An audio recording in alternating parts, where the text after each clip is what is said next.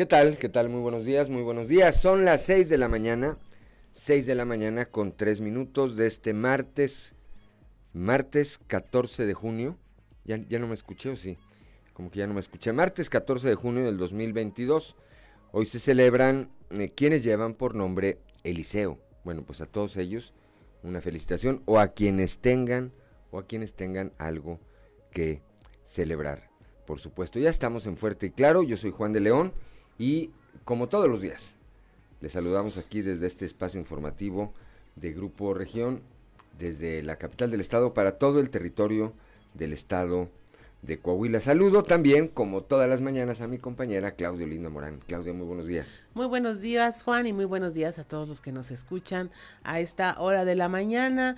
Que, eh, bueno, ya eh, a que nos escuchen, a que nos siguen a través de las redes sociales y en todas nuestras diferentes frecuencias de Grupo Región en todo el estado. Por región 91.3 Saltillo en la región sureste, por región 91 uno en la región centro, carbonífera, desierto y cinco manantiales, por región 103.5 en la región Laguna y de Durango, por región 97.9 en la región norte de Coahuila y sur de Texas y más al norte aún por región 91.5 en región Acuña, Jiménez y del Río. Un saludo también aquí nos, nos, siguen a través de la página de Facebook en región capital Coahuila.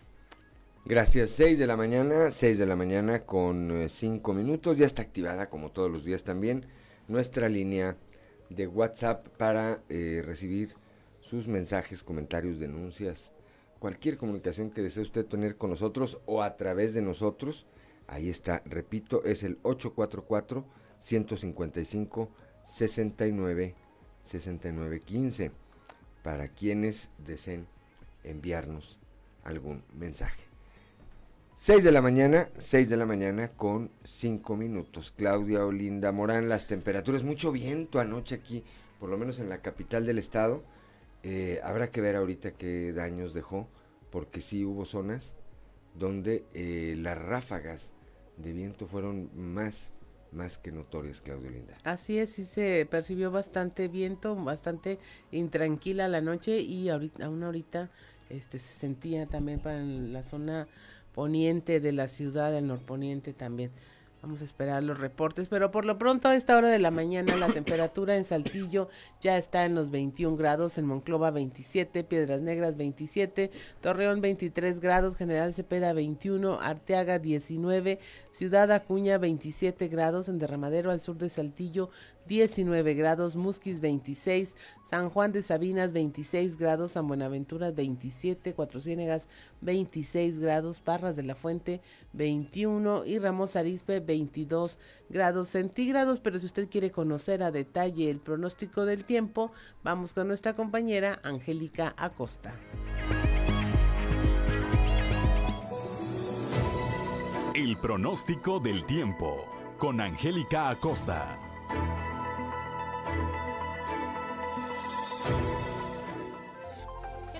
¿Cómo están? Muy buenos días. Nos vamos con los detalles del clima. Mi nombre es Angélica Costa. Pon atención para este martes en Saltillo. Se espera una máxima de 31 grados centígrados, mínima de 16. Durante el día parcialmente soleado, se va a sentir muy cálido y por la noche vamos a tener nubosidad variable. La posibilidad de lluvia 40% ahí para Saltillo. Muy bien, nos vamos hasta Monclova. Fíjate bien, para este martes se espera una máxima de 38 grados, mínima de 23. Durante el día vamos a tener nubosidad variable, sin embargo se va a sentir muy cálido y por la noche un cielo parcialmente nubladito, también cálido por la noche. 40% la posibilidad de lluvia para Monclova. Muy bien, vámonos ahora hasta Torreón, similar en las condiciones climatológicas, máxima de 38 grados, mínima de 23. Durante el día mucho sol, muy muy cálido, por supuesto, por la noche un cielo principalmente claro, también cálido por la noche y la posibilidad de lluvia 3% ahí para Torreón. Excelente, Piedras Negras, temperatura cálida, 41 grados centígrados como máxima, mínima de 26. Durante el día parcialmente soleado.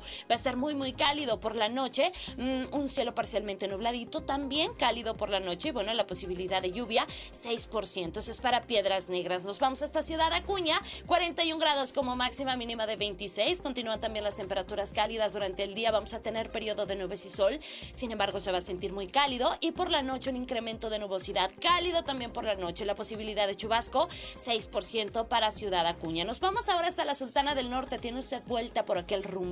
Amigo, amiga, ahí en Monterrey, Nuevo León se espera una máxima de 36 grados, mínima de 23. Durante el día, periodo de nubes y sol se va a sentir muy cálido. Por la noche, incremento de nubosidad. 40% la posibilidad de chubasco. Eso es para Monterrey. Amigos, amigas, ya escucharon. Continúan las temperaturas cálidas. Por favor, manténgase bien hidratado y tome sus precauciones. Que tenga usted un excelente martes. Buenos días.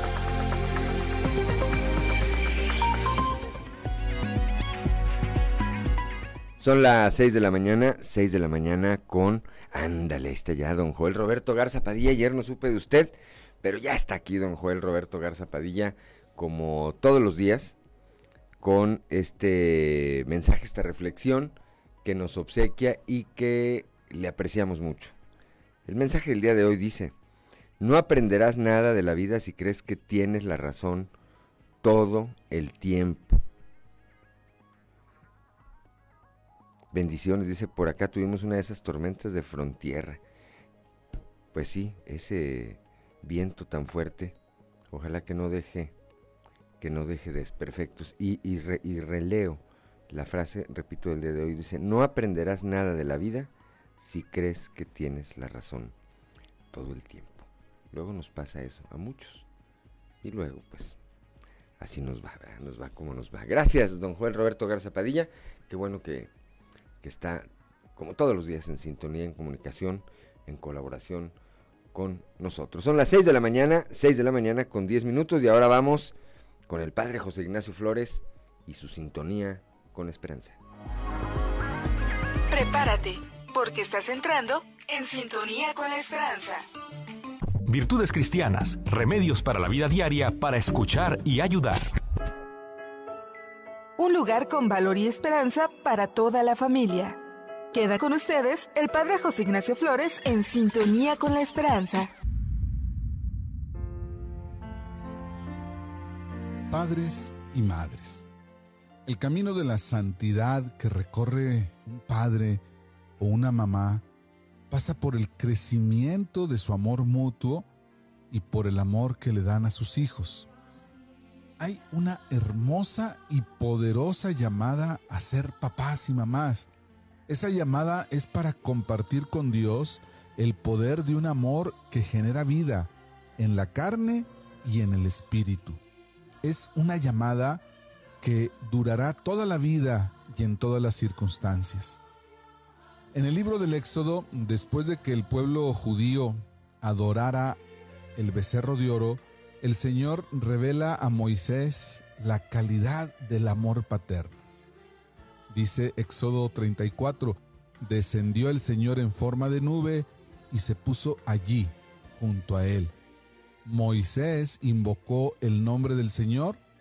El Señor pasó por delante de él y exclamó Moisés, Señor, Señor, Dios misericordioso y clemente, tardo en la cólera y rico en amor y fidelidad. Es una ternura hecha de fidelidad, seguridad, iniciativa, confianza que confirma y acompaña, que no abandona, que permanece firme y que da seguridad.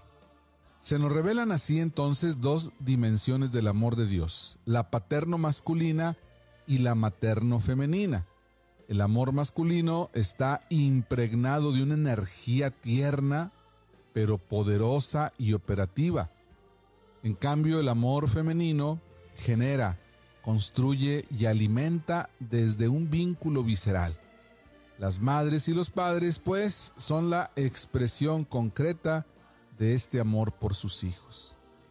El amor de un padre y de una madre deseosos de aceptar la llamada a la santidad llega a realizar gestos que solo Dios puede hacer. Crear y perdonar. Un buen papá y una buena mamá sabe esperar y sabe perdonar desde el fondo del corazón. Cierto, sabe también corregir con firmeza.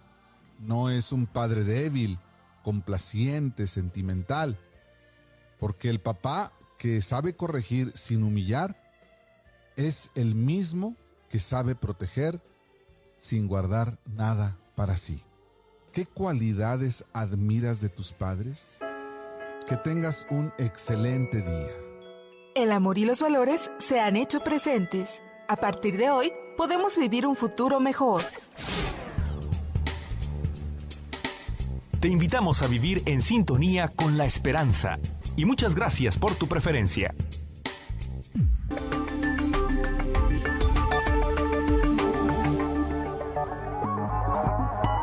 Gracias al padre José Ignacio Flores, como todos los días son las 6 de la mañana, 6 de la mañana con 13 minutos. El día de ayer fue ingresado al Centro de Reinserción Social Varonil un hombre acusado por el presunto asesinato de su pequeño hijo. Cristo Vanegas nos tiene la información.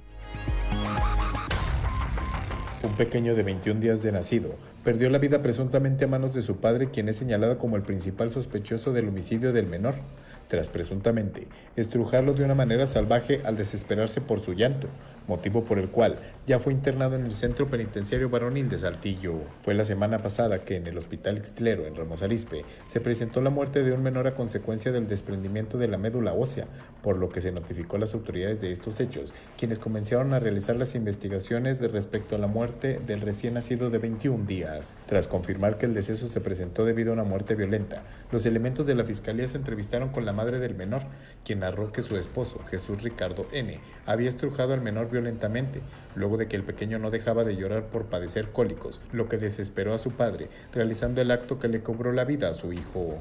Así que tras la detención, se inició el proceso legal bajo la causa penal 1329-2022, en donde la juez María Antonieta Leal Cota, con base en lo que presentó el Ministerio Público, le imputó el delito de filicidio a Jesús Ricardo, dejándolo internado en el Centro Penitenciario Veronil de Saltillo hasta la audiencia de vinculación a proceso, que se llevará a cabo el viernes a la 1.30 de la tarde. Para Grupo Región informó Christopher Vanegas.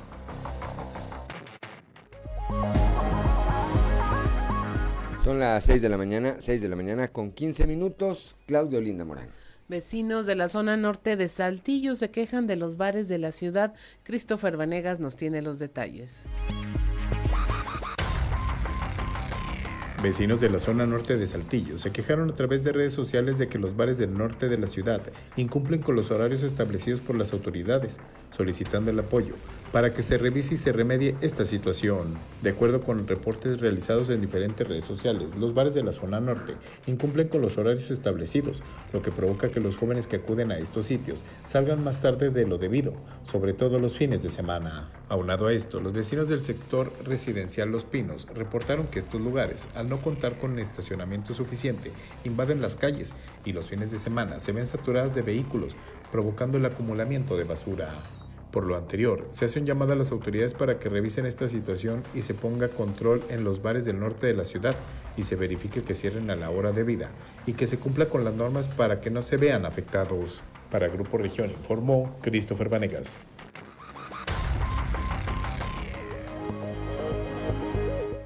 Son las 6 de la mañana, 6 de la mañana con 16 minutos. Aquí en la capital del estado también un anexo fue clausurado luego de que eh, pues se habría cometido ahí una violación.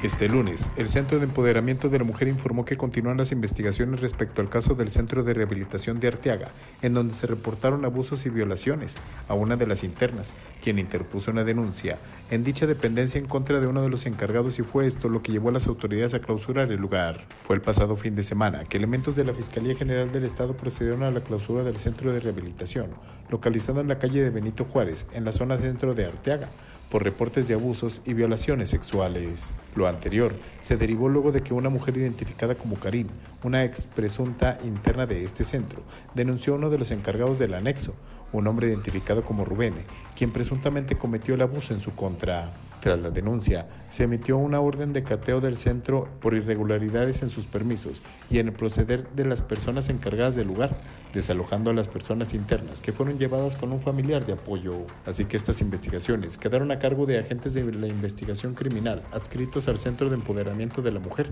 quienes realizan las diligencias correspondientes para girar una orden de aprehensión en contra de la persona señalada por el delito de violación. Así que se continúa trabajando en el caso para poder esclarecer estos hechos y, en su caso, iniciar el proceso legal en contra del señalado.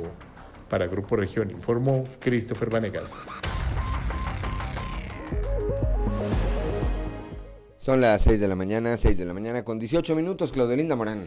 En Ciudad Acuña localizan a un migrante sin vida en plena plaza principal. Sus amigos creían que estaba dormido. Ricardo Ramírez nos informa.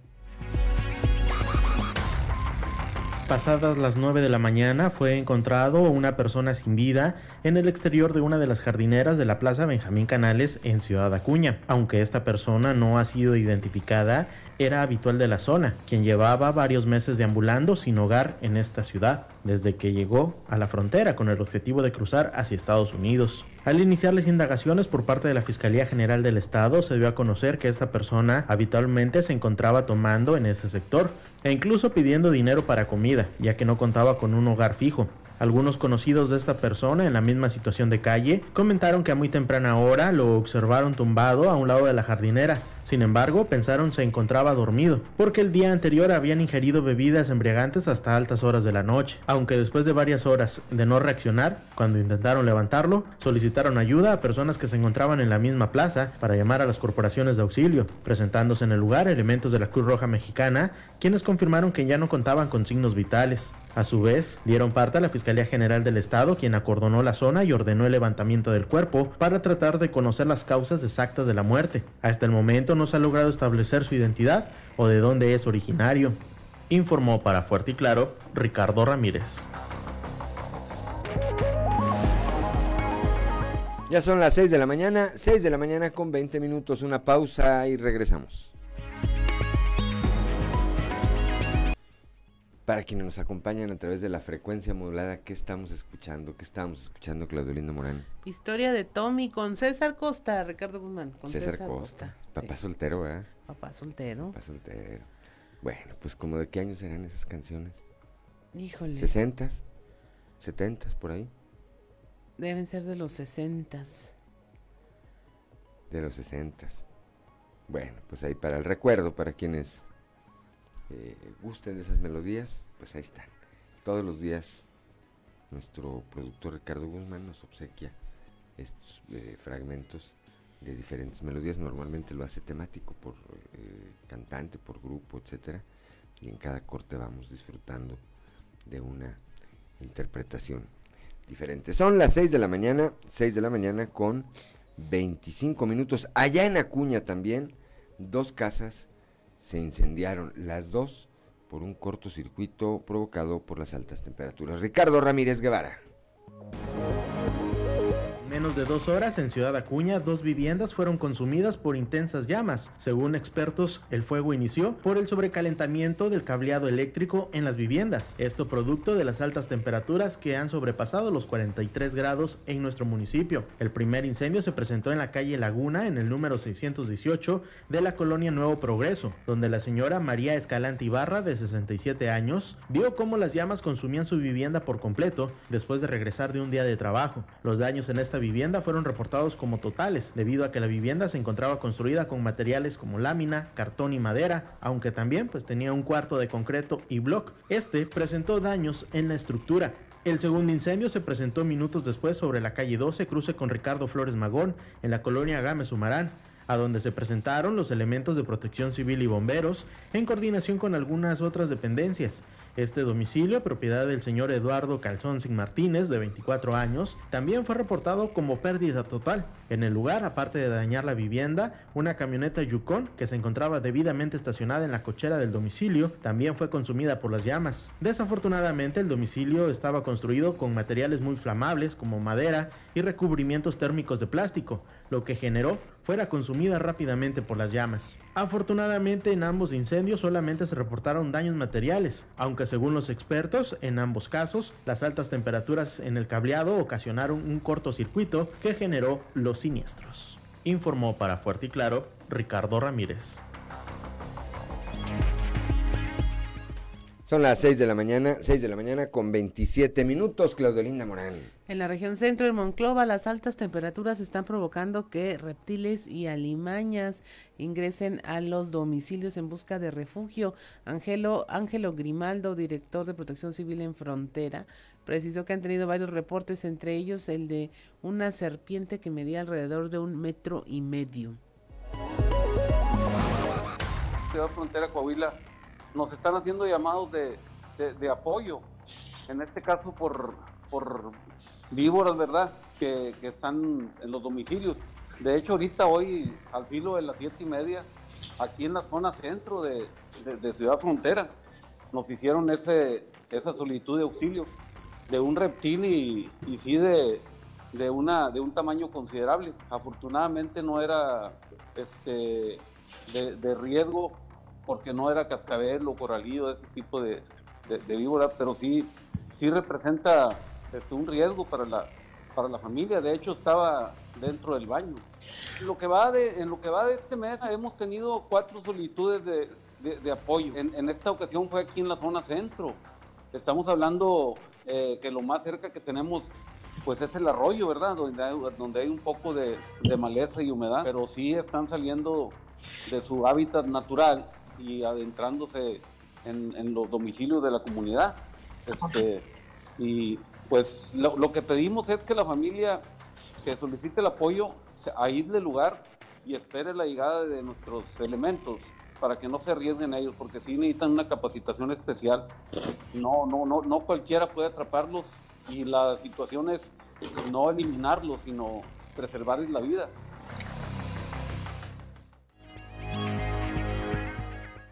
Son las 6 de la mañana, 6 de la mañana con 29 minutos allá en Torreón, ante la amenaza, o ante la, eh, pues sí, fue una amenaza de ataque, se montó un operativo mochila en un colegio, allá, repito, en Torreón. Víctor Barrón nos cuenta esta historia.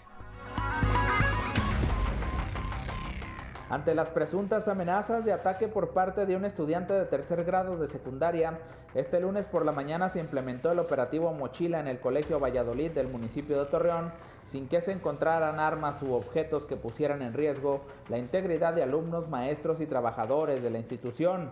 El operativo fue realizado por las autoridades del centro escolar con el aval de los padres de familia, mientras que la Dirección de Seguridad Pública Municipal apoyó con presencia y rondines de vigilancia. Al respecto, el alcalde Román Alberto Cepeda González mencionó que está abierta la posibilidad de que estas acciones se repliquen en todas las escuelas, lo cual queda a consideración de los comités de padres de familia. Manifestó el edil que el municipio permanecerá atento a este tipo de situaciones al recalcar que su papel está orientado al tema de la prevención. En tanto, llamó a padres de familia y sociedad civil a estar pendientes de lo que hacen sus hijos y así colaborar desde el seno de la familia. Para Grupo Región reportó Víctor Barrón. Son las 6 de la mañana, 6 de la mañana con 31 minutos, Claudio Linda Morán. Un aparatoso accidente que terminó en una volcadura se registró ayer en Piedras Negras. Norma Ramírez nos informa. Fuerte choque con una unidad volcada en el H Colegio Militar y San Luis, donde un vehículo no respetó el alto y es impactado para así terminar volcado más adelante, impactando a otro vehículo estacionado y dañado contra una fachada de un estacionamiento. Ya en el lugar se tomaron conocimientos por parte de elementos de tránsito y vialidad para deslindar así las responsabilidades, así como también acudieron paramédicos de bomberos para trasladar a las personas afectadas a un hospital para su valoración. Para Grupo Región, Norma Ramírez. Son las 6 de la mañana, 6 de la mañana con 32 minutos. Vamos rápidamente a la portal de, hoy de nuestro periódico Capital, que en su nota principal, bueno, destaca esto de lo que ya nos hablaba Cristo Vanegas hace unos momentos. Eh, el día de ayer un hombre fue ingresado al Centro de Reinserción Social Varonil aquí en la capital del estado, acusado de pues haberle quitado la vida a su hijo de apenas 21 días de nacido. Por otra parte, el día de ayer el eh, gobernador Miguel Riquelme a pregunta expresa sobre el panorama electoral de su partido, donde supuestamente su nombre eh, no solo suena para la dirigencia nacional, sino también como eh, un eventual candidato presidencial, dijo el gobernador, no, no y no. Dijo yo, no estoy pensando en ninguna otra posibilidad que no sea en la de terminar mi gestión al frente de la administración estatal. Más adelante también estaremos platicando de este tema. La secretaria de Turismo, Azucena Ramos Ramos, afirma que la derrama económica por la celebración de la carrera 21K fue de alrededor de 25 millones de pesos. Ya escuchamos también con Cristo Venegas a esto aquí en la capital del estado. Este, pues vecinos del norte de la ciudad se quejan de los horarios en que cierran los antros ubicados allá por todo este corredor de la calle eh, Pedro Figueroa. Dicen que ya es insoportable y lo peor y preocupante es que algunos de ellos amenazan con hacer algo por su propia cuenta. Y esas cosas pues, ya sabemos que nunca llevan, nunca llegan a un buen término. El día de ayer el secretario de gobierno Fernando de las Fuentes dio a conocer que el gobierno estatal trabaja coordinadamente para atender esta contingencia migratoria por la que atraviesa Coahuila ante el arribo de la caravana migrante. Este, ya se instalan mesas de trabajo para para resolver esta situación.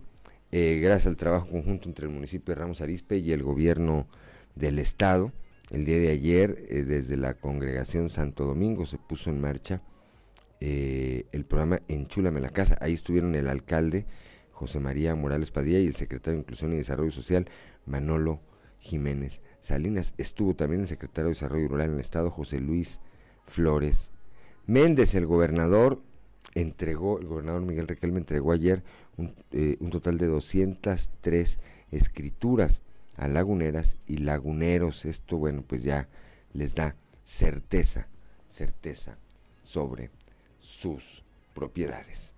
Son las 6 de la mañana, 6 de la mañana con 34 minutos, hora de ir a nuestra columna en los pasillos.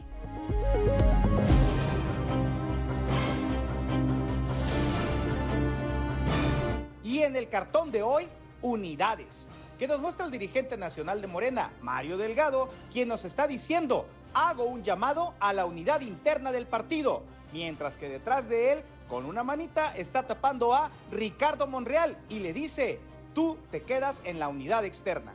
Para no dejar ninguna duda, ayer el gobernador Miguel Riquelme fue muy claro. Su meta es culminar su gestión al frente del gobierno estatal y no piensa por ahora en nada más. Y cuando dice que nada más, es nada más. Eres mi ídolo. Y vaya que hay trabajo al frente de la administración estatal, que por ahora capotea los efectos de la muy extraña llegada hasta territorio coahuilense de una nueva caravana migrante. Y ayer, por lo pronto, el secretario de gobierno Fernando de las Fuentes atendió el tema al frente del gabinete de seguridad en el que participan autoridades estatales, municipales y federales. Vaya, pero qué reflejos. Quien dio ahora la noticia de su pronta maternidad fue la diputada Guadalupe Ollervides, que a través de sus redes compartió que pronto será mamá, lo que le atrajo múltiples felicitaciones. La legisladora adelantó por ahora el nombre de la futura niña. Felicidades. Se concretó ayer la llegada de Verónica Martínez a la dirigencia municipal de su partido, el PRI, en Torreón. La también senadora recibió su constancia como nueva presidenta junto con Felipe González Miranda, su compañero de fórmula y hoy secretario general. El reto es bastante interesante, pero Martínez está acostumbrada a misiones complicadas. Nos vamos a entender muy bien. Son las 6 de la mañana, 6 de la mañana con 36 minutos. Claudia Olinda Morán, un resumen de la información nacional. Entregan a pobres 4.6 millones de pesos en bienes decomisados. Más de 130 mil familias de municipios pobres localizados en los estados de Oaxaca, Veracruz, Chiapas y Guerrero recibieron del gobierno federal en el marco del programa Tianguis del Bienestar más de 4 millones y medio de bienes eh, de pesos en bienes decomisados a organizaciones delictivas, entre los que destacan alimentos, herramientas, calzado, ropa y diversos artículos, lo que en conjunto suman decenas de millones de pesos. Los beneficios por este momento se van a extender a varios ayuntamientos afectados por el huracán Ágata. Ya hay viruela del mono en Tamaulipas, al menos un caso sospechoso. La Secretaría de Salud informó que se detectó este caso en una paciente residente de Nuevo Laredo. Dos más están en vigilancia médica tras haber tenido contacto con esta persona. La titular de la dependencia, Gloria Molina Gamboa, informó que la paciente es una mujer de 21 años de edad, de ocupación ama de casa. Eh, solicitó atención médica en el Instituto Mexicano del Seguro Social el pasado 7 de junio al presentar un cuadro febril mayor de 38.5 grados. Estaba acompañada de dolor de cabeza intenso. Ya el 12 de junio el hospital lo reportó a la autoridad estatal. La mujer ya presentaba eh, lesiones dérmicas, es decir, picor y dolor también en los labios, cavidad oral, cuello, tronco, axilas, extremidades superiores e inferiores con afectación palmo plantar, por lo que se procedió a su notificación inmediata. La paciente no contaba con antecedentes de viajes internacionales, excepto haber tenido contacto con familiares en Reynosa, Tamaulipas.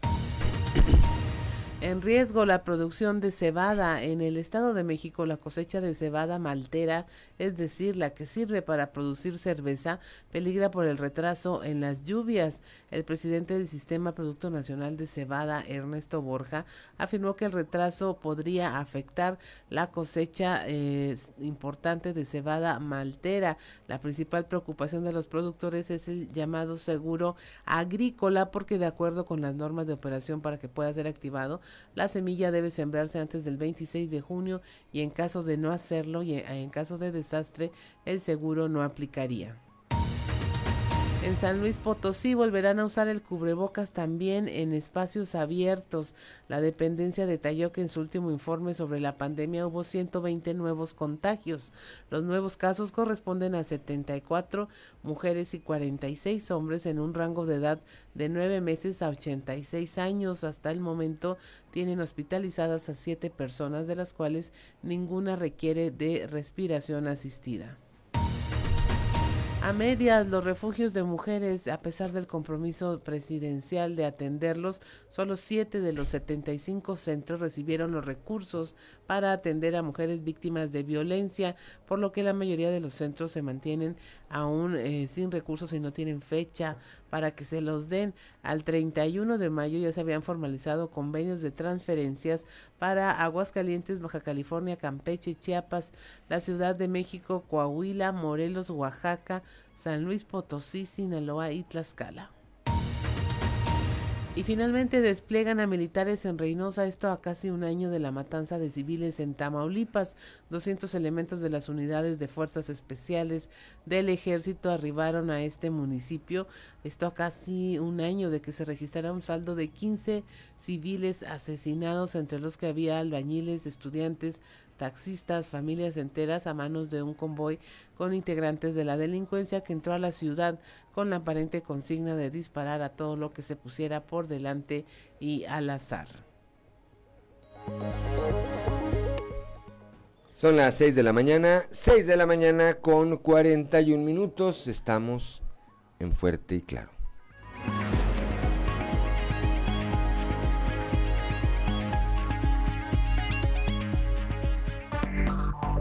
Enseguida regresamos con Fuerte y Claro.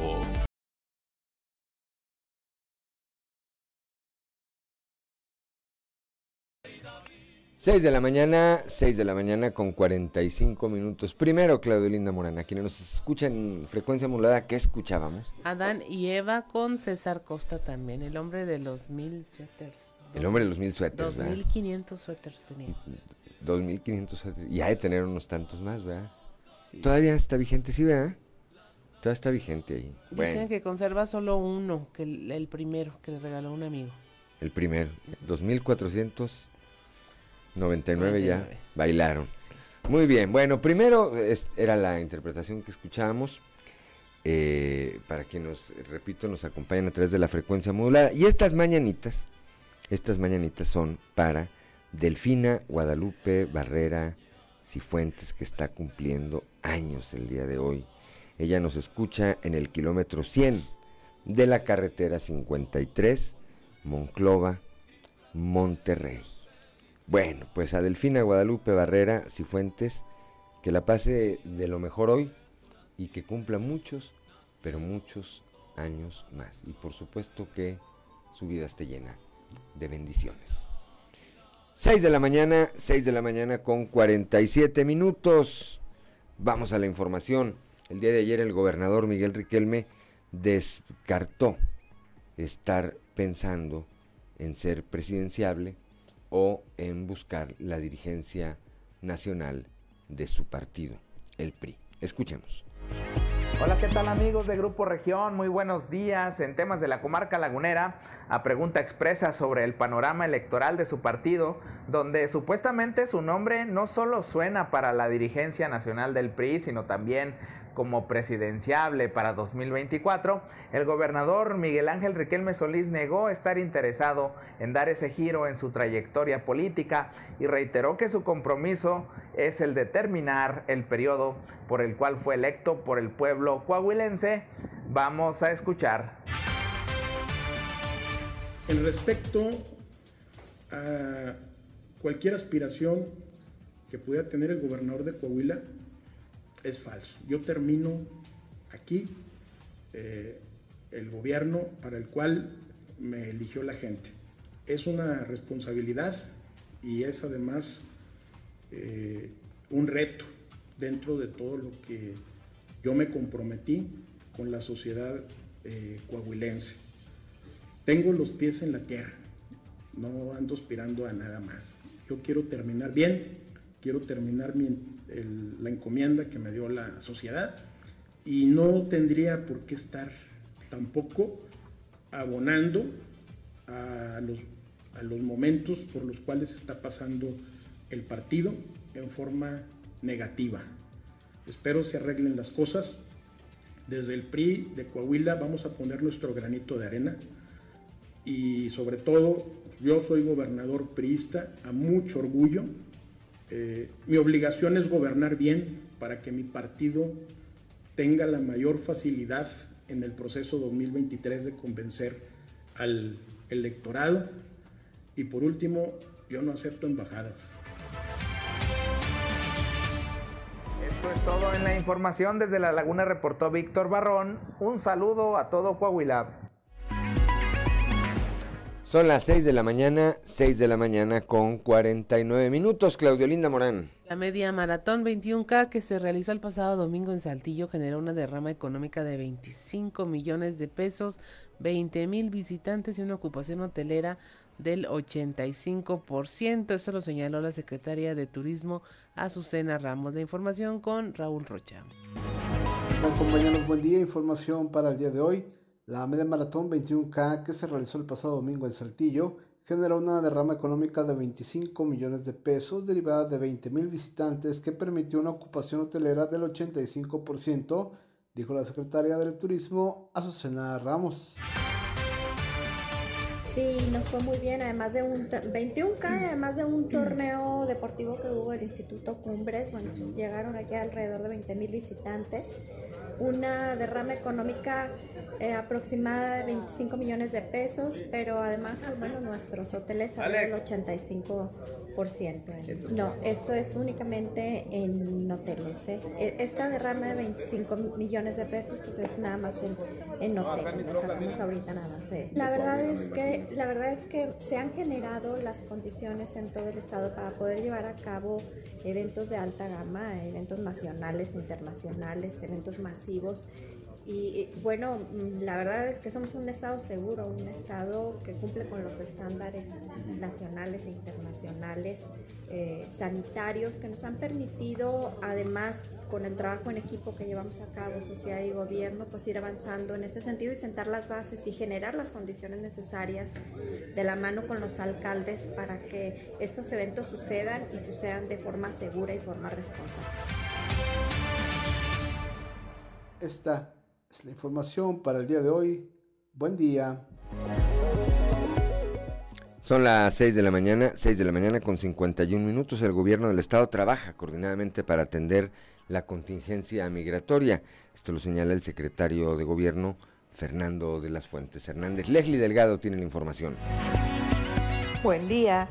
Informando desde la ciudad de Saltillo, el secretario de gobierno Fernando de las Fuentes dio a conocer la mañana de este lunes que el gobierno estatal trabaja coordinadamente para atender la contingencia migratoria por la que atraviesa Coahuila ante el arribo de la caravana migrante. En este sentido, el funcionario indicó que se instalarán mesas de trabajo en los municipios de Saltillo, Monclova, Piedras Negras y Acuña. Estamos trabajando ¿no? Desde el día de hoy, hoy nos tenemos que reunir porque se está empezando a dar el fenómeno que habíamos previsto de la caravana que viene del sur del país.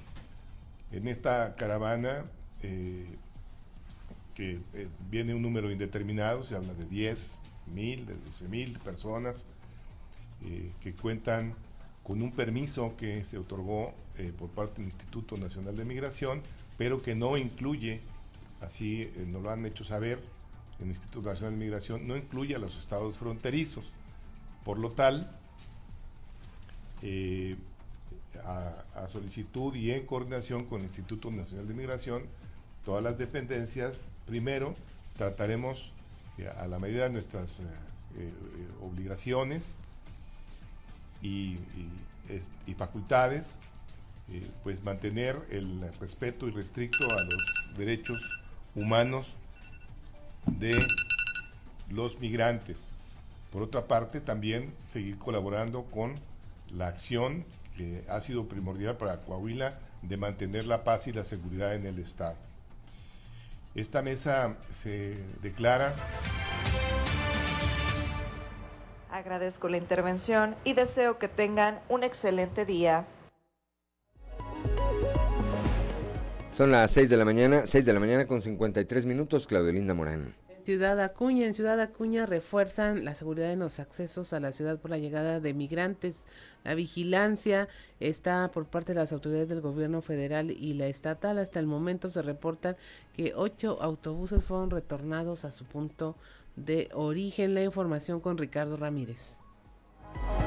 Se ha reforzado el filtro de seguridad y vigilancia en la entrada de Ciudad Acuña ante la llegada de los autobuses con migrantes provenientes de la frontera sur de México. Según ha trascendido durante las últimas horas del domingo y primeras del lunes, autobuses de diferentes líneas han intentado ingresar al municipio de Acuña, sin embargo, son rechazados por las diferentes corporaciones. Desde que se diera a conocer que en la antigua garita ubicada en el municipio de Allende, Coahuila, se detectó un grupo importante de migrantes sin los documentos necesarios para su circulación en territorio mexicano, personal de la Sedena en coordinación con corporaciones estatales, tomaron las acciones necesarias para garantizar la seguridad de la frontera de Acuña, duplicando las revisiones de los autobuses de pasajeros y vehículos en la entrada de la ciudad. Asimismo, se duplicó la vigilancia y presencia de elementos de diferentes corporaciones en los cruces principales ya conocidos de Ciudad Acuña, dando el cierre temporal del Parque Braulio Fernández Aguirre, el cual solo permite el acceso a habitantes de la frontera. Asimismo, personal del Instituto Nacional de Migración ha reforzado su presencia en la colonia Benito Juárez, otro de los puntos más concurridos para el cruce de migrantes.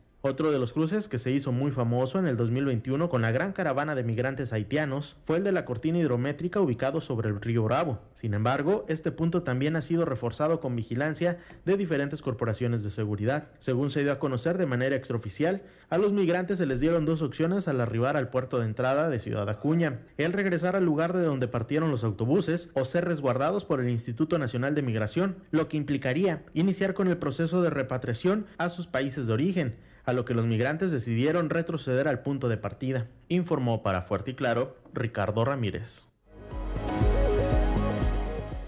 6 de la mañana con 55 minutos, estamos en Fuerte y Claro, regresamos.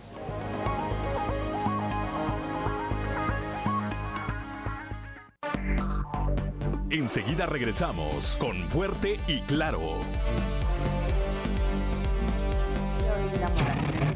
Historias, conversar y escucharlos, pero sobre todo que tome decisiones informadas.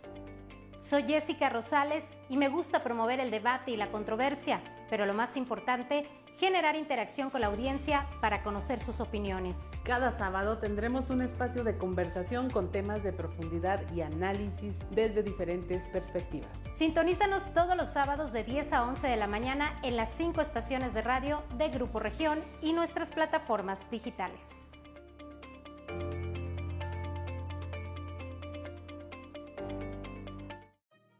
Ayuda a prevenir los incendios forestales en Coahuila. Si estás de paseo o sales con tu familia de día de campo, Pon atención.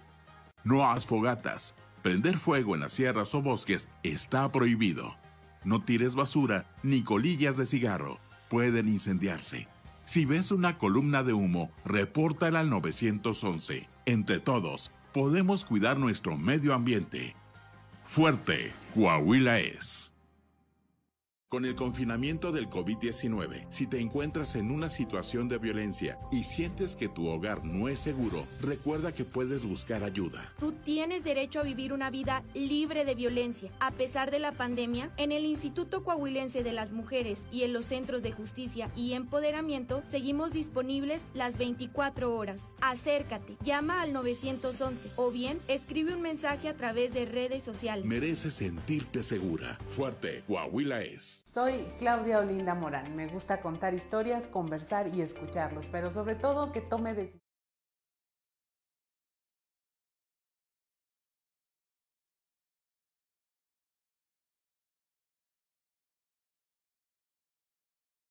Cada sábado es un espacio de conversación con temas de profundidad y análisis desde diferentes perspectivas. Sintonízanos todos los sábados de 10 a 11 de la mañana en las cinco estaciones de radio de Grupo Región y nuestras plataformas digitales.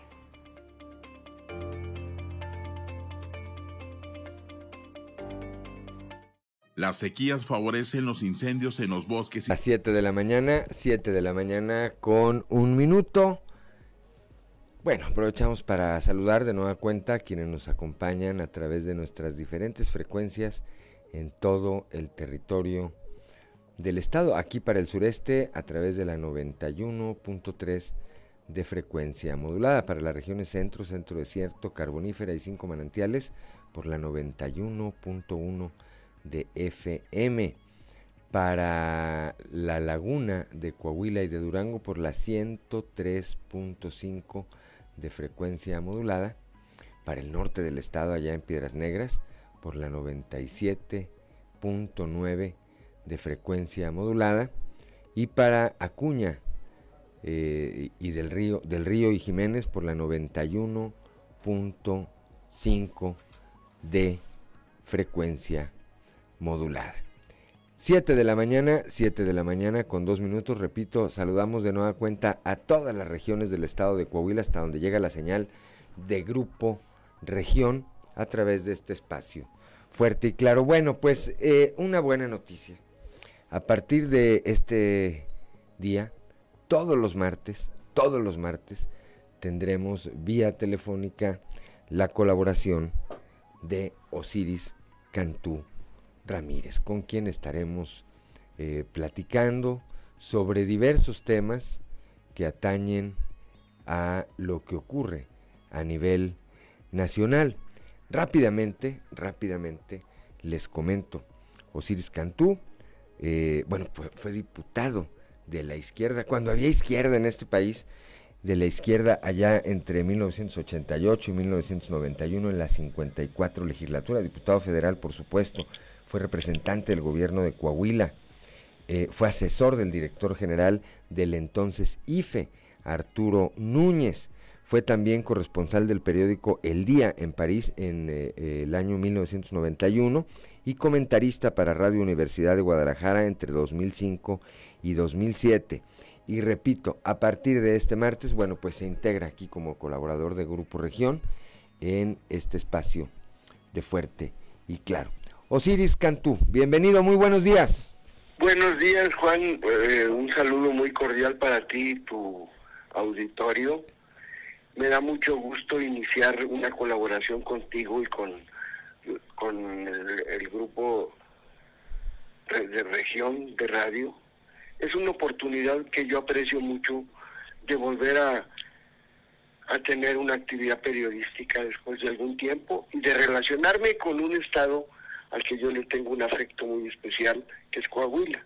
Un privilegio, un privilegio, por supuesto, contar con, su, con tu participación, Osiris, y cada martes vamos a estar platicando. Este martes, ¿de qué, de qué vamos a platicar?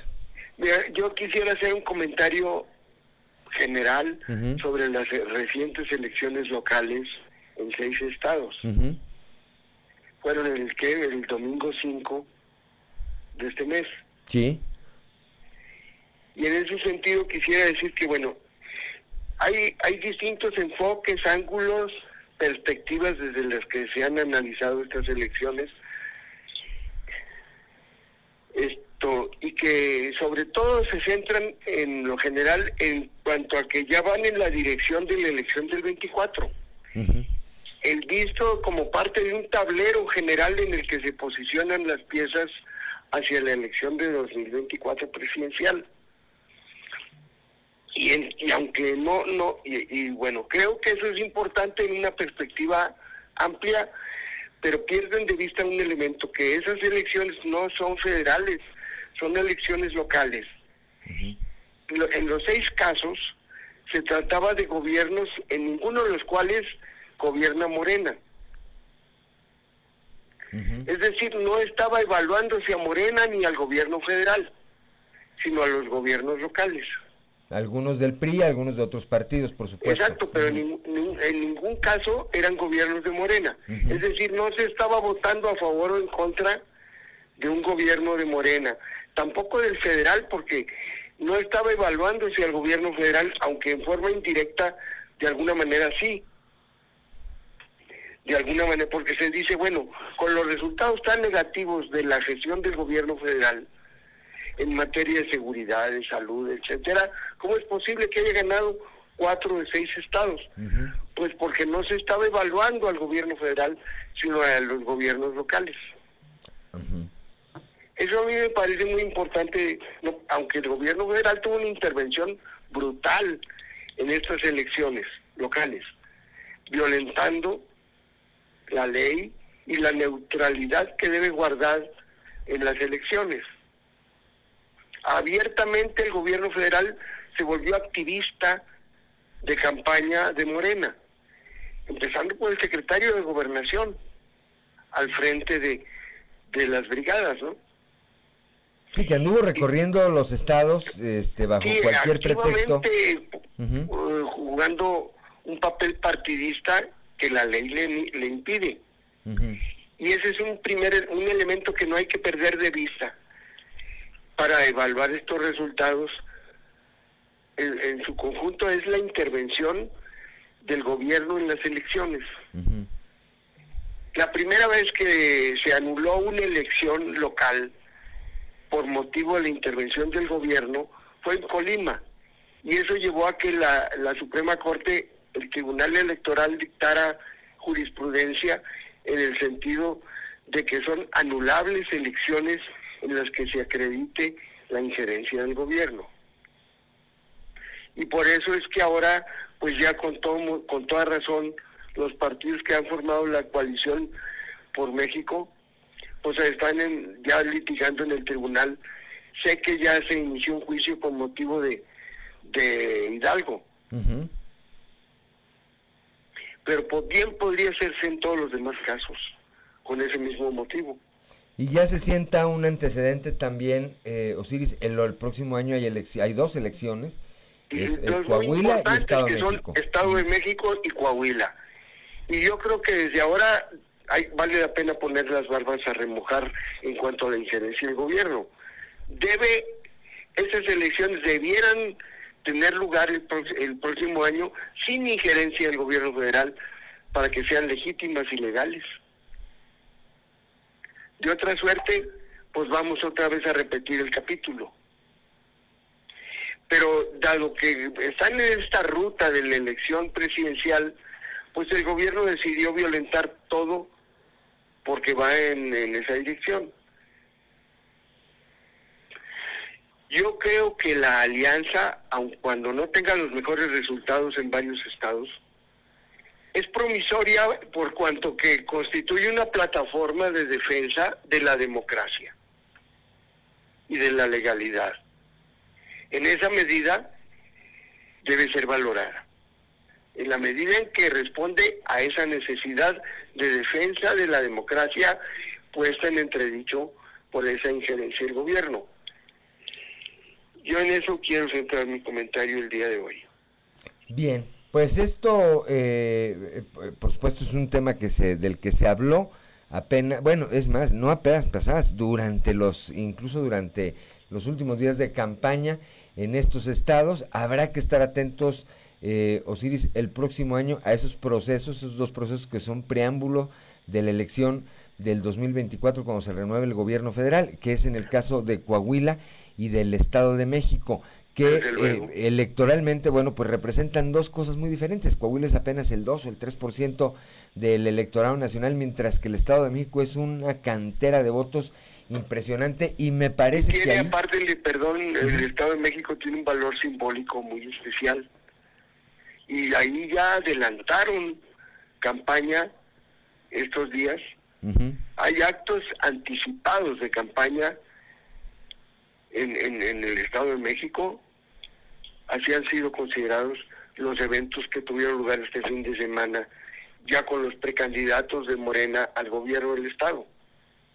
Ahí tendrá que, eh, pues los abogados ya ir tomando nota, documentando. Ya tiene, desde luego. ¿Verdad? E ir buscando eh, la ruta, la ruta legal desde ahora para frenar, para frenar este eh, activismo desmedido y esta intervención que pues ha sido denunciada en diferentes ámbitos en relación al gobierno federal. Vamos a estar altera, altera toda equidad que es un principio fundamental de las elecciones. Ah, rompe con la equidad el acto anticipado. Hay que ver qué dicen las instituciones, qué dice el INE, si esto llega al TRIFE o incluso más arriba, ¿verdad? La Suprema Corte de Justicia de la Nación. Vamos a estar atentos, Muy Atentos. Y le agradezco mucho esta primera oportunidad que se me da y ahí estamos a tus órdenes. Por lo pronto... Un saludo con mucho afecto y que tengan una buena semana. Gracias y, platicamos el próximo martes, Osiris. Un saludo con afecto, gracias. Muy buenos días. Siete de la mañana, son las siete de la mañana con once minutos, Claudio Linda Morán. Continuamos con la información. Elda Lorena Estrada, directora de Servicios Educativos en la región norte, dijo que hay una propuesta de la Secretaría de Educación y del Ayuntamiento para reubicar la casa frontera digna a la Escuela Primaria José Morelos y Pavón en el sector de la CROC. La información con Norma Ramírez. Información desde Piedras Negras. Elda Lorena Estrada Villarreal, directora de Servicios Educativos en la región norte, declaró sobre la propuesta hecha de parte de la Secretaría de Educación hacia las autoridades eclesiásticas y del ayuntamiento para reubicar la Casa de la Frontera Digna a las instalaciones de la Escuela Primaria José María Morelos y Pavón en el sector de la colonia Croc. Comentó que existen tres instituciones cercanas a las instalaciones de la Casa del Migrante ubicado en la zona centro, por lo que los padres de familia han manifestado su preocupación por la llegada constante de migrantes a la zona. Al ver tal situación, se analizó una de las escuelas con menor población, en donde sería más fácil mandar a otra escuela a los alumnos y es por eso que la escuela antes mencionada estaría disponible. Esta es la información. Nosotros tenemos por ahí una plática pendiente con la, con la presidenta municipal, con la secretaria de Desarrollo e Inclusión, la, la licenciada Jessica Velázquez, pues para buscar la manera de reubicar la Casa del Migrante. La Casa del Migrante, por su continuidad a este preescolar, pues la está afectando el flujo eh, eh, de los migrantes, el tener migrantes por toda la acera, por la, por la doble acera eh, de, de la calle el que coman ahí, el que entren, porque se introducen dentro de las instalaciones del preescolar a comer, a dormir, etcétera, pues eso nos, está, nos, hemos estado viendo afectados. Ahora, este, eh, no solamente es un problema de Severino Calderón, también tenemos continuo a la primaria, el modelo que está muy cerca también de ahí y se ve afectada con este flujo de migrantes y también pues la Benito Juárez, que es la secundaria. Para Fuerte y Claro, Norma Ramírez.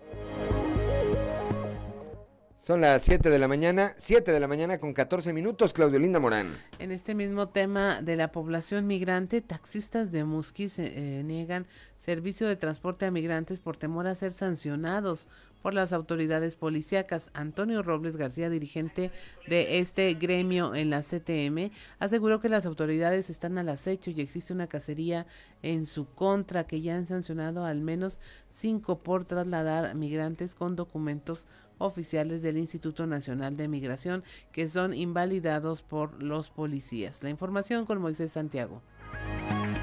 Muy buenos días Juan y Claudia, a todo nuestro amable auditorio que nos escucha en todo Coahuila. En la información que tenemos para el día de hoy, taxistas de Musquis niegan servicio de transporte a migrantes por temor a ser sancionados por autoridades policíacas. Antonio Robles García así lo comenta. Esto es lo que nos dice a la, gran cantidad de inmigrantes que están pasando aquí por la, por la región, ¿verdad? Este, nos han solicitado el servicio a lo cual nos hemos negado en algunos casos, ¿verdad? Porque hemos tenido la situación de que, de que las autoridades estatales y en algunos casos municipales este, no usan el criterio y te quieren sancionar, te detienen este, y te cobran fuertes multas por, por ese motivo, siendo que las personas son mexicanos en su caso y, y y personas que vienen del extranjero y que traen su documentación correspondiente, pero pues desgraciadamente no usan el criterio de nuestras autoridades. Mira, aquí en Musque somos, somos alrededor de cinco los que hemos los que hemos pasado esta situación, ¿verdad? Este, mismo de siempre que tengan mucho cuidado, ¿verdad? quién mueven y todo, este, porque pues desgraciadamente las autoridades están al acecho, es una cacería. Bien, pues ese es el sentir de los taxistas que sin duda alguna se han visto afectados por estas situaciones donde se les ha sancionado. Esta es la información que tenemos para todos ustedes desde la región carbonífera para Grupo Región Informa, su amigo y servidor Moisés Santiago. Que tengan un excelente día. Son las 7 de la mañana, 7 de la mañana con 16 minutos. Vamos ahora a la región centro de nuestro estado, particularmente allá en Monclova, ante la alerta por una quinta oleada de contagios de COVID en el estado y en el marco de la eh, pues eh, celebración ya de las eh, graduaciones, el alcalde Mario Dávila opinó que deben seguirse los protocolos de salud, así como realizarse, dijo, festejos austeros. Muy buenos días, saludos desde la región centro en el marco de las graduaciones y la alerta que se ha generado por una posible quinta ola de contagios COVID, el alcalde doctor Mario Dávila de Monclova precisó que se debe tener mesura ante estas celebraciones. Pues nosotros tenemos que seguir conservando las medidas preventivas, como el uso del cubrebocas en espacios cerrados, en espacios donde haya mucha gente también mantener el uso del cubrebocas y además de pues, lavado de manos, el gel, los aforos. Eh, lo ideal es que este tipo de eventos sean cortos, que no sean muy numerosos y que sean eh, al aire libre. Es la recomendación. Así es.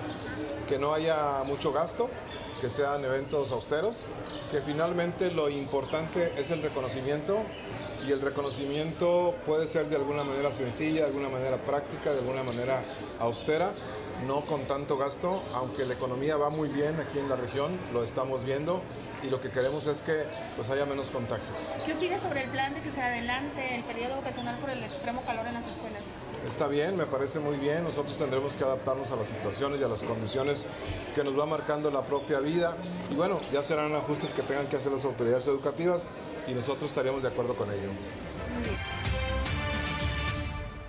Saludos desde la región centro para Grupo Región Informa, Guadalupe Pérez. Son las 7 de la mañana, 7 de la mañana con 18 minutos, Claudelinda Moreno. La Canirac prevé 50% menos de ventas en el Día del Padre que lo registrado en el 10 de mayo. Esto lo señaló el presidente de este organismo, Eder López. El Día de las Madres es un, es un día muy importante, sin embargo, pues cuando no llegan los números que tenemos en el Día de las Madres o en, o, en un 14 de febrero, eh, nos festejan menos. ¿Cuánto que te dijiste, perdón? 17 eh, millones de pesos. El Día de las Madres obtuvimos una derrama económica de 35 en Saltillo, 70 en el Estado y esperamos la mitad de esta derrama para, para, esta fecha. ¿Beneficio? Pues bueno, pues son todos los el tercer domingo de cada año de, junio eh, y pues sí es importante, realmente ya empezamos con reservaciones, es un día importante pero no le llega a, a, lo que es un Día de las Madres. Ahora lo que vimos este 10 de mayo pues todos yo creo que nos dimos cuenta que había demasiada gente en las calles, entonces nos estamos preparando para que nos dé una buena sorpresa este, este día. Tenemos un 30% más o menos de reservaciones, pero ya debe de ser a, mediados de esta semana cuando se empiecen a, a llenar ya las agendas.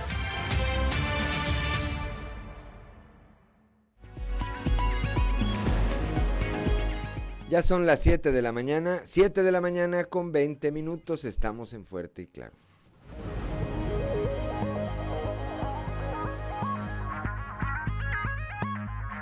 Es que tu hogar no es seguro. Enseguida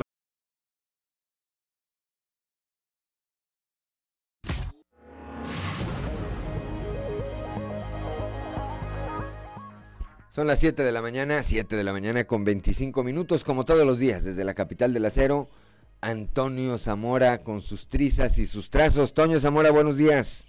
Buenos días, Juan, buenos días a las personas que nos sintonizan a esta hora. Fíjate que Alejandro Williamson Garza, eh, hijo del exalcalde eh, Jorge Williamson. Jorge Williamson y de la señora Josefina Garza, que fue diputada local por el mismo partido. Envió una carta por redes sociales a sus cuates, donde exonera, exonera solamente a su papá de la decisión de irse a las filas de otro partido político. y, quienes han tenido la oportunidad de, leer el mensaje se limitan a decir, Juan, ay, mira, ternurita. Pero eh, vamos a, dejar eso pendiente y poner hoy eh, este, o hablar del constructor Carlos de la Fuente Pape, hijo de otro exalcalde priista, que resulta que se equivocó al enviar eh, un mensaje y a quien le llegó el mensaje, pues ha tenido la oportunidad de reenviarlo a muchos contactos, entre ellos a nuestro principal colaborador. Al bolero. al bolero. Resulta que la cita original era para un referente que vive en la ciudad del Riel eh, dice la persona que nos envió el mensaje, no era para mí, sino para alguien de frontera. Y al personaje a quien le llegó por equivocación en eh, este texto, pues comentó, eh, eh, señaló que de la fuente Pape lo cuestionaba si ya era militante morena, más bien este cuate, el que recibió el mensaje, recibió le, cuestionaba a Carlitos de la Fuente, y sí, me contestó cínicamente y respondió que desde hace mucho y lo reviré diciéndole que desde hacía apenas seis meses, ni un día más ni un día menos. Resulta que el hijo del expresidente municipal priista, Fernando La Fuente, alguna vez dijo ser panista de hueso blanqueazul e incluso tenía infinidad de fotografías con el exalcalde panista Alfredo Paredes y con Guillermo Anaya y de pronto de la noche a la mañana desaparecieron las gráficas de su face. Entonces, fíjate, y, en Castaños las cosas como que son diferentes. Ahí Mauro Zúñiga, es exalcalde de Castaños desde hace buen rato que se había ido a otro partido y, y el chavo no. El, hijo dijo, no, ¿sabes qué? Que te vaya bien, yo me quedo en este partido político, en el PRI, y pues ahora pues ya despacha por ahí eh, eh, en, el partido, en el comité municipal de ese instituto político. Eh, son cosas así raras que no sé si sean raras, Juan, yo sí las califico de lo que está sucediendo en familias de colores de acá de la región centro. Bueno, son signos, signos de los tiempos, ¿verdad? Son signos de los tiempos, eh, son tiempos electorales y tiempos en que cada quien hace sus apuestas, ¿verdad? Hacia el futuro. Eh, me parece que este fenómeno pues se debe estar dando en, a muchos otros niveles, entre, bueno, pues, aquí conocemos el caso de familiares, pero habrá pues de grupos de amigos, ¿verdad? De grupos de colaboradores, hay eh, mucha gente que pues está por eh, definir o por, o por redefinir eh, sus, repito, pues sus afectos o sus desafectos, ¿verdad? Dependiendo del color que decidan adoptar. Pero a ver, este, este mensaje del que yo había escuchado, que se había hecho ahí todo un tema en la región centro, ¿qué era lo que decía el mensaje, Toño? El de Alejandro. El de De La Fuente. Oh, Eh, Es que Carlos se equivocó a- a- a- al enviar su mensaje, que era por una persona de frontera, y le hablaba algo de, de- del- de- de ese partido político. Entonces el cuate que recibió, que sí es de ese partido político, le dice, oye, ¿ya eres de Morena? Y, y- y la respuesta de Carlos de la Fuente fue, dijo, sí, desde hace mucho. Desde hace seis meses. Y este cuate le dice, espérate, ¿cuál desde hace mucho? De hace seis meses. Carlos nunca supo Ah, que quien le, quien le respondía, quien le Ajá. contestaba, era la persona equivocada.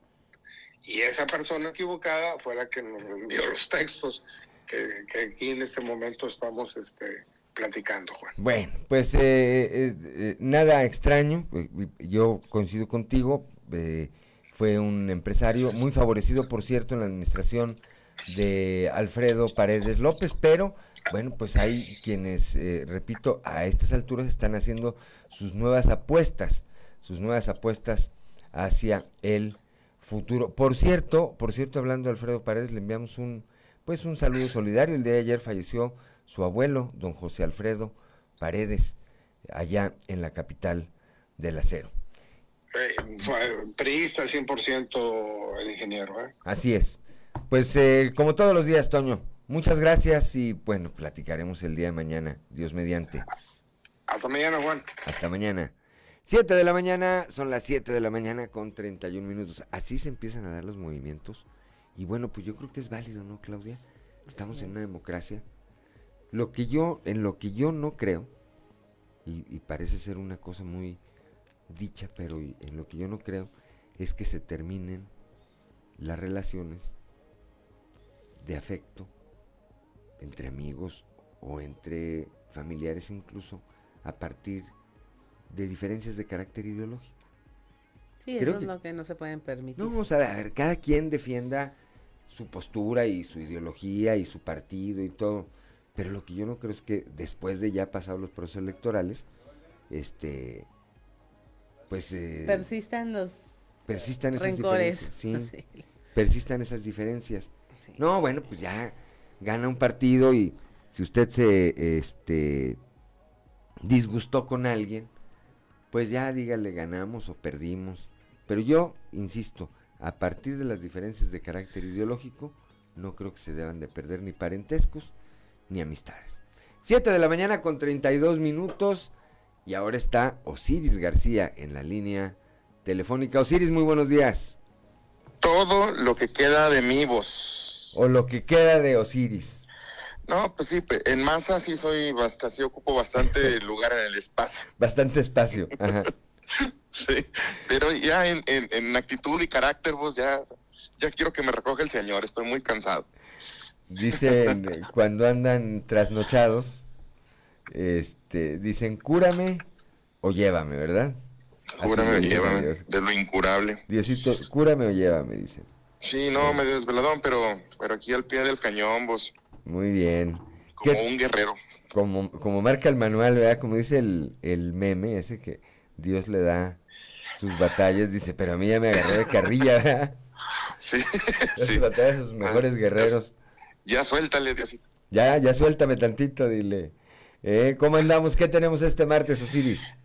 Bien, vos ayer estaba este, platicando con unos compas y vimos varias cositas. O sea, ayer, ayer apenas me entero yo que eh, ya en eh, las hordas morenas tienen una fecha para, para decidir quién va a ser su candidato. Creo que es mucho tiempo antes de la, de la elección. O sea, digo, porque ya lo van a definir abiertamente, ¿verdad? Que en julio, dijo Mario el Delgado, ¿verdad? 20 de julio. 20 eso es lo que. Ujú. lo que ayer estábamos escuchando. Y bueno, platicábamos un poquito acerca de bueno, que, qué tan anticipado sería ya tener un candidato de parte de, de Morena. Y más que nada es como que una, eh, una eh, pisada al acelerador vos, para evitar o para tratar de unir a todas las, las fuerzas estas que componen a- a- al movimiento de regeneración nacional en el Estado de México y pues en Coahuila también. One, one ring to rule them all, decía este, en El Señor de los Anillos, ¿verdad? Eh, aquí el asunto es que para Coahuila está bastante complicado porque al candidato que ya le que andan haciendo sus hasta sus este, pósters o sus eh, canvas para publicitarlo, no lo conoce arriba del 7% de la población local, porque su arraigo está en otro estado. 15 años fuera de Coahuila, pues eh, no puedes esperar otra cosa, ¿no? Sí, pues es que si haces a lo mejor una encuesta por allá en Guerrero, pues ahí sí va a salir súper bien posicionado. Pero acá lo conoce apenas el 7% de la población. Y el, eh, el problema o, lo medular de esto es que hay, otro hombre de nombre Luis Fernando que, que, ya lo están atacando por sus problemas este, eh, también con, con, algunas cuestiones de que tiene una lavadora muy grande, eh, pero a, esa, a este personaje, Fernando Salazar, sí lo conocen mucho más personas en Coahuila. Está mucho mejor posicionado como para competir en una campaña eh, a la gubernatura en Coahuila. Y el asunto es que Luis Fernando sí anda tocando puertas por allá en México, tomándose fotos con todos los personajes importantes del, del gobierno de la 4T, y pues con, con, las encuestas en la mano diciéndole a la gente, eh, raza, pues miren los números que traigo, ¿verdad? Y originalmente allá en Morena como que sí se hacía eso, o sea, se respetaba de que pues quien trajera los mejores, los mejores números. Acá también se irá a hacer eso, pues todavía no lo sabemos. A ver, pero acá todo apunta a que el que va a decidir va a ser el dedito, ¿no? Ese dedito sí, no, totalmente. dice que sí, o ese dedito dice que no. Este, eh, a, mí me parece que, que, irá en ese sentido. Habrá quienes traten de buscar eh, su propia ruta, como es el caso de Luis Fernando, como es el caso de Reyes Flores, que es de los únicos que yo no he visto aplaudiéndole a, a quien parece, a quien parece enviado desde el centro del país eh, a, a, a, tratar de gobernar, ¿no? Así como en aquellos imperios eh, romanos en que mandaban ahí un embajador o a un, a un, a un, eh, enviado a que se hiciera cargo de una provincia. No, pues creo, que se les olvida que aquí en el Estado, este, pues tenemos una alta participación democrática y que al margen de cualquier otra cosa tendremos que esperar el momento en que haya que ir a las urnas para como ciudadanos responsables decidir, decidir por quién. Y yo no estoy diciendo para un lado o para otro, simplemente decidir decidir por el mejor o por quien consideremos es el mejor candidato, por quien garantiza que el Estado siga seguro, ¿verdad? por quien garantice seguridad, por quien garantice desarrollo y empleo, por quien garantice la llegada de nuevas inversiones y ese tipo de cosas, ¿no? Sí, y, sucede esto, eh, aparte de los de los números, y a la gente hará su propio análisis para decidir, como bien dices, estoy completamente de acuerdo contigo. Eh, pues estamos hablando de, una competencia eh, o de una batalla en contracorriente, ¿verdad? Eh, intentas posicionar un, un, producto en un mercado al que pues, no, no, tiene arraigo este, este producto que quieres vender y además eh, pues es bastante deficiente no es nada más este, el hecho de que vas a, contracorriente por la cuestión de los tiempos, sino que tu producto no es tan atractivo, tiene una mala imagen, tiene malos resultados y tiene una adicción horrible. O trae una marca, o trae una marca negativa. A ver, no vayamos tan lejos, Osiris. Lo acabamos de vivir el año pasado. Hubo al arranque las campañas quienes decían, no, es que eh, como está en Morena y con el, eh, la marca de la 4T o del presidente, eh, Armando Guadiana va a arrollar en eh, Saltillo. Pues no, Chema Fraustro lo atropelló, le pasó la planadora por encima, ¿verdad? Este, con razón quedó tan perjudicado. Se lo llevó por más de cincuenta y tantos mil votos. Este, ¿Por qué? Por una razón muy sencilla, porque la mayoría de la gente en Saltillo no coincidía con eh, lo que en su momento ofreció Armando Guadiana. Y dijeron, oye, preferimos la seriedad y la certeza de Chema Fraustro y queremos que esta ciudad siga funcionando de una manera y no de otra, ¿verdad? Así es la democracia. Entonces, sí, totalmente, totalmente acuerdo contigo. La gente está apostando, y sobre todo en Saltillo, por una continuidad de un proyecto que, que ahí están los resultados, ¿no? Bueno, pues que cada quien sabemos si queremos salir de nuestra casa en la mañana y que la basura esté ahí tirada o no, si queremos que siga habiendo policías o no, si queremos que no regresen los tiempos eh, de la violencia al Estado o no. Ahí, en ese, en ese momento en que tengamos la oportunidad de decidirlo con un voto, pues vamos a marcar el rumbo de este Estado. Sí, que sea lo que, lo que la ciudadanía crea. Eh, al final de cuentas, ya, en lo que- algunas cosas con- coincido con el señor presidente, pues es esa. El pueblo no es tonto. El pueblo es sabio, dice, ¿verdad? El pueblo es sabio. El pueblo es sabio, ¿eh? Bueno, pues, este, ¿qué te podré recomendar? ¿Un clamato o algo, mi querido Ciris? No, pues, no, no, no, para de- nada. No, no Ajá. estoy cruzly. Honestamente, no. Nada más no desvelado. Sí, desvelado, porque ayer estuve arreglando unas cosas hasta como las 3 de la mañana, pero pero de verdad que no, que no, no voy a ocupar. O sea, gracias por la recomendación. Es más, vamos si quieres, te invito. Qué, qué gran detalle de tu parte. Es más, podemos ir hasta Sabinas ahí con Tite. ah, jalo. Hay ¿Eh? una ruta del Clamátodos que está muy buena desde por toda la región, desde el centro hasta el norte, que me estaba platicando una amiga, Ajá. que un día habríamos de tomar antes de que decidas este, echarte la soga al cuello. Pronto, pronto, ¿eh? Cuenta con ello. ¿Eh? Seguro. Bueno, platicaremos el viernes, mi querido Ciris García. Seguro que sí. Muy buenos días. 7 de la mañana, 7 de la mañana con 40 minutos. Estamos en Fuerte y Claro.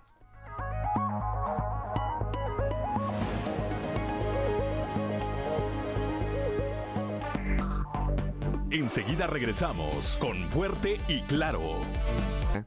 Anunció la vacunación contra el COVID-19 para la población de 5 a 11 años de edad. Se les va a aplicar la vacuna Pfizer BioNTech, de la que se adquirieron 8 millones de dosis. A partir del jueves, es decir, de pasado mañana, se abre el registro en el sitio mivacuna.salud.gov.mx. Repito, a mí me parece una noticia muy importante para quienes tenemos hijos en ese rango de edad. Este eh, anuncio, que repito, se acaba de hacer hace unos momentos y que pues hay 8 millones, de manera inicial, 8 millones de vacunas para población de 5 a 11 años de edad. El registro se abre a partir del próximo jueves en el sitio mivacuna.salud.gov.mx. Y ahora sí, Israel Navarro y su clave de fa. En clave de FA con Israel Navarro. Donald Trump tenía teflón, al menos eso pensábamos porque nada le hacía mella a su imagen a pesar de estar involucrado en escándalos sexuales, fiscales, de corrupción empresarial, misoginia y bullying. Pero una vez fuera de la presidencia, la suerte le puede cambiar por un pecado menos llamativo pero capital, el abuso de poder. Resulta que el Congreso integró un comité para presentar testimonios sobre lo ocurrido el 6 de enero del 2021 en el Capitolio. Ese día se iba a llevar a cabo el conteo oficial y certificación de los votos del colegio electoral que daban por ganador a Joe Biden. Ese era el último paso para poner a Trump fuera de la Casa Blanca. Poco después se supo que Trump decidió amarrarse en la silla al punto de ordenar al entonces vicepresidente Mike Pence, que actuaba en su calidad de presidente del Senado, a cambiar el conteo de los votos a favor de Trump. Obvio se negó y la base de Trump se le fue encima. Pero la cosa no quedó ahí. Una muchedumbre instigada por el discurso trumpista que alegaba fraude en la elección tomó por asalto el Congreso dejando un saldo de cinco muertes relacionadas con el incidente. Entre los múltiples testimonios presentados ante el comité están el de Bill Barr, quien fuera el procurador general en la administración de Trump y le dijo reiteradas veces a su jefe que había perdido la elección y que sus acusaciones de fraude eran infundadas. También habló Ivanka, la hija de Trump, quien le dio la razón al procurador. Pero uno de los que más llama la atención es el de Liz Cheney, diputada republicana quien afirmó que Trump convocó a la multitud, la organizó y prendió la flama del ataque. De aquí se infieren dos cosas. La primera es que quien puede detener a Trump en su intento por regresar a la Casa Blanca no es Biden ni los demócratas, sino el mismo Partido Republicano para evitar que la base de Trump lo secuestre. Y lo segundo es que afortunadamente en Estados Unidos las instituciones tienen más peso que los berrinches políticos, por lo que la afrenta que hizo Trump a la ley y el sistema de balances y contrapesos, esta vez sí le va a costar, máxime ahora que está en campaña de nuevo. El caso de Trump aferrado al poder me recuerda cuando Emiliano Zapata rechazó ocupar la silla presidencial porque decía que volvía loco a quien se sentara en ella. Pero para decirlo de otra forma, el poder no corrompe, solo magnifica lo que la persona es en realidad. Yo soy Israel Navarro, les recuerdo mi Twitter, arroba Navarro Israel. Nos escuchamos a la próxima.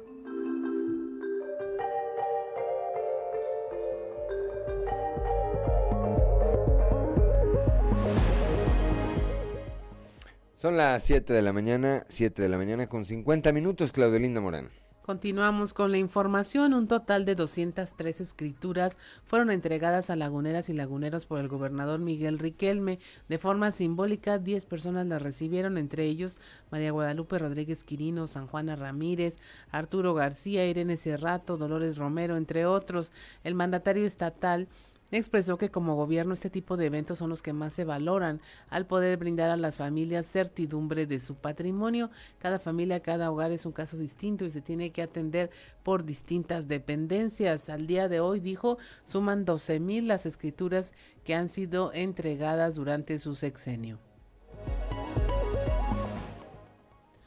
7 de la mañana con 51 minutos, gracias al trabajo conjunto entre el municipio de Ramos Arizpe y el programa Mejora Coahuila, donde desde la congregación Santo Domingo, al, eh, el alcalde José María Morales Padilla, el secretario de Inclusión y Desarrollo Social Manolo Jiménez y el secretario de Desarrollo Rural José Luis Flores Méndez dieron inicio al programa Enchúlame la Casa Rural y Piso Firme.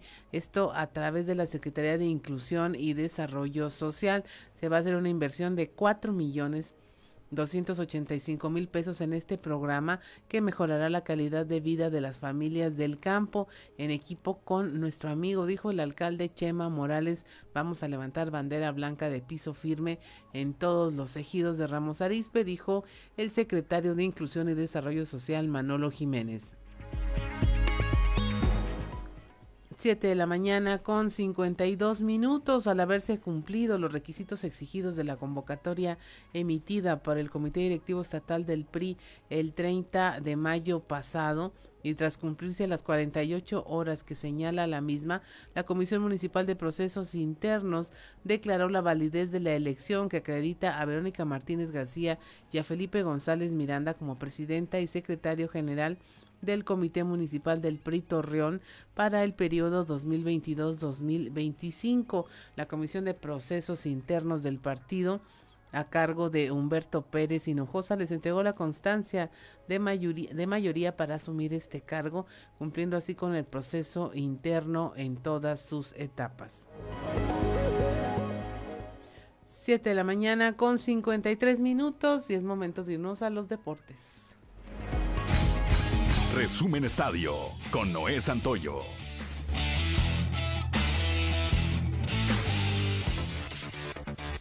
Andrew Wiggins entregó el partido más importante hasta la fecha en su carrera de 8 años con 26 puntos y 13 rebotes. Clay Thompson anotó 21 puntos y los Warriors del Golden State derrotaron este lunes 104 a 94 a los Celtics de Boston para tomar ventaja de 3 a 2 en las finales de la NBA. Stephen Curry contribuyó con 16 puntos y 8 asistencias, pero la racha récord de la NBA de líder de todos los tiempos en tiros de 3 puntos de 132 juegos consecutivos de postemporada con al menos uno terminó, junto con su mejor racha de la NBA de 233 juegos consecutivos, con uno entre temporada regular y playoff combinados. La serie El mejor de 7 se reanuda en Boston este próximo jueves por la noche y si los Celtics pueden ganar en casa, regresarán a la arena de la Bahía para el juego número 7, en el que el ganador se lo lleva todo el domingo. Los cinco juegos hasta ahora se han decidido por 10 o más puntos. Australia se convirtió en el invitado 31 a la Copa del Mundo de Qatar 2022, luego de vencer en penales a Perú en el repechaje de la FIFA, celebrado en Qatar, donde los peruanos pusieron el fútbol, pero los australianos supieron ser contundentes en los penales, tras un 0-0 en tiempo regular y tiempo extra. Este lunes el brasileño Marcelo, el jugador de la historia con más títulos, se ha despedido del Real Madrid en medio de lágrimas, pero con mucha felicidad por todo lo que consiguió en esta época. Por eso, el defensor carioca pidió que este día no fuera recordado como algo triste, sino como un día de mucho júbilo al cerrar un ciclo lleno de éxitos y campeonatos. Los guerreros del Santos Laguna ya se encuentran en Salt Lake City para iniciar los trabajos de pretemporada en Estados Unidos, de cara al inicio del torneo Apertura 2022 el próximo primero de julio. También ayer al mediodía el jugador argentino Juan Bruneta fue despedido por sus compañeros a través de redes sociales, deseándole suerte en su nueva aventura en la comarca lagunera. Aún falta que la directiva de los guerreros haga oficial el fichaje. Bruneta estaba jugando en el Parma de la segunda división italiana.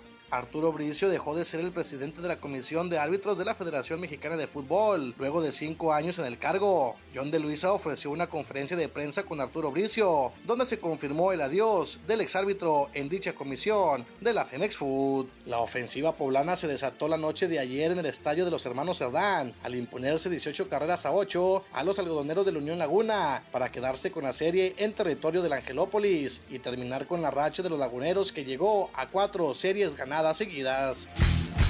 Resumen Estadio con Noé Santoyo.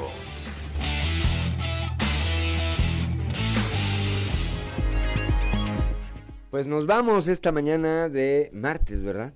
Martes 14. Martes 14 de junio. Mañana, ¿qué onda? Mañana pagan, dice Ricardo López, ¿verdad?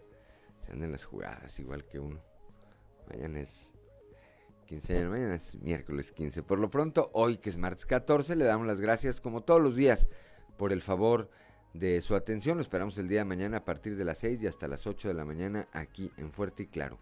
Un espacio informativo de Grupo Región bajo la dirección general de David Aguillón Rosales. Yo soy Juan de León y le deseo de verdad que tenga usted el mejor de los días.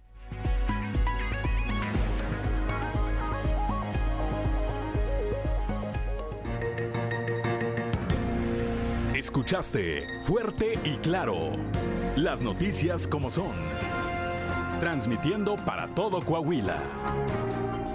Fuerte y Claro. Con Juan de León. De lunes a viernes a partir